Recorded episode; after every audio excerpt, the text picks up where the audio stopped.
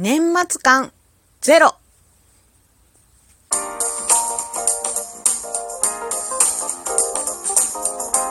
和のねえこれってどうなの？どうも、ひよりです。いかがお過ごしですか？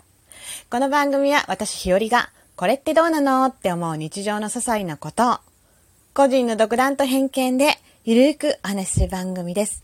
まずは、いただいたお便りを紹介したいと思います。はい。奥屋さんにお便りいただいてます。奥屋さんお便りありがとう、イェイふんふん。えー、中学生の少女ひよりちゃんかわいい。かわいすぎて、えー通勤中聞きながらニヤニヤしてた。えー友達の娘さん17歳は枕元のプレゼントを見て、サンタさん今年も来たと喜んでると聞きました。今日の朝の話です。えー親御さんは、うちの娘、大丈夫？って若干心配してるけど、娘さんはサンタというより、両親への感謝の気持ちで大げさに喜んでるのでは？と奥谷は想像しています。このほっこりする友人一家好きです。子供の欲しいものをそれとなく聞き出すのはやはり大変なようですし、ちゃんと喜んでくれる娘さんも優しい。えー親にも子供にも幸せなクリスマスいいですよね。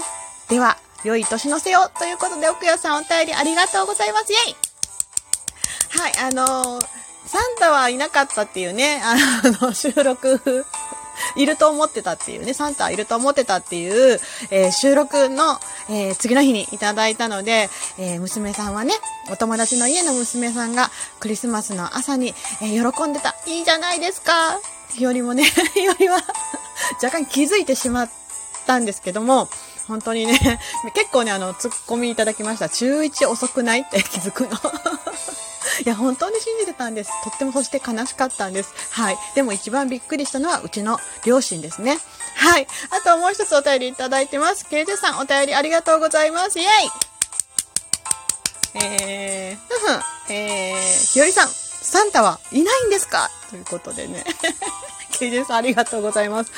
サンタはいます。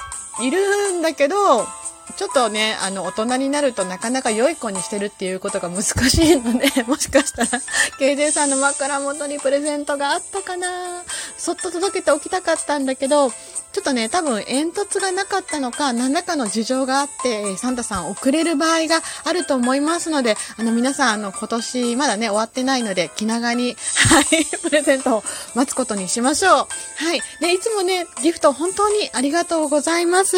はい。あの、収録してない間もね、毎日送ってくださって本当にありがとうございます。ハコさんもいつも本当にありがとう。てなことで、今日のお話、えー年末感ゼロというお話です。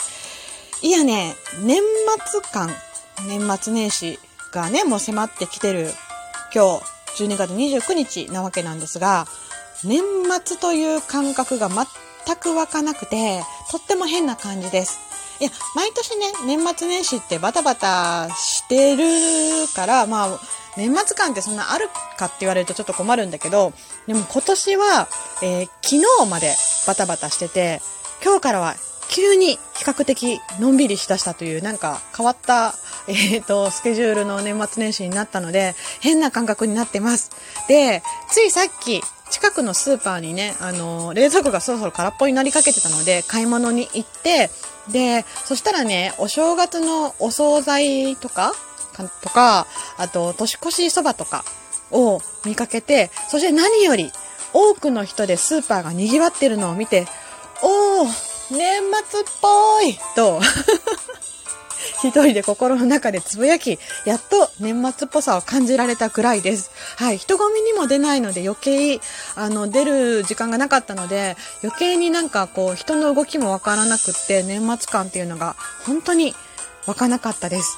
まあさっきね、そしてスーパーに行った時に、自分の家用にね、自宅用に、小さい小さい鏡餅を買ってきました。あの、よ、いわゆるこう、プラスチックのこう、ちょっと袋に入ってるね、あの、ちゃんとまあ、一応、飾りのみかんが、可愛いみかんがついてるやつです。はい。で、え小さい小さい鏡餅を買ったことで、よしもうこれで、お正月準備完了なのではと 勝手に思っています。はい。で、まあ、えー、年越しとね、年始はおばあちゃまが実家に来るので、で、一緒に過ごそうと思ってるので、まあまあ言うて、自分の家用のお正月セットってまあそんなにもちろん買うものないんですよね。で、そう、あ、まあ、あとね、えっ、と、お世話になっているバーが、えっ、と、年越しで営業するって急遽決まったので、えー、顔を出せたら出そうかな、どうしようかな、その瞬間だけでもどうしようかなと思ってるぐらいです。でも若干ちょっと行き来がめんどくさいなと思いながら、あ、めんどくさいなって言ったらダメだな。あの、いけるかなっていう感じで思ってます。はい。で、私、まあ個人的なことなんですけど、年明けから1月から、えー転職というか所属する会社が変わることになったので、えーまあその準備でねバタバタしてました。まあ仕事の内容はそんなに変わりません。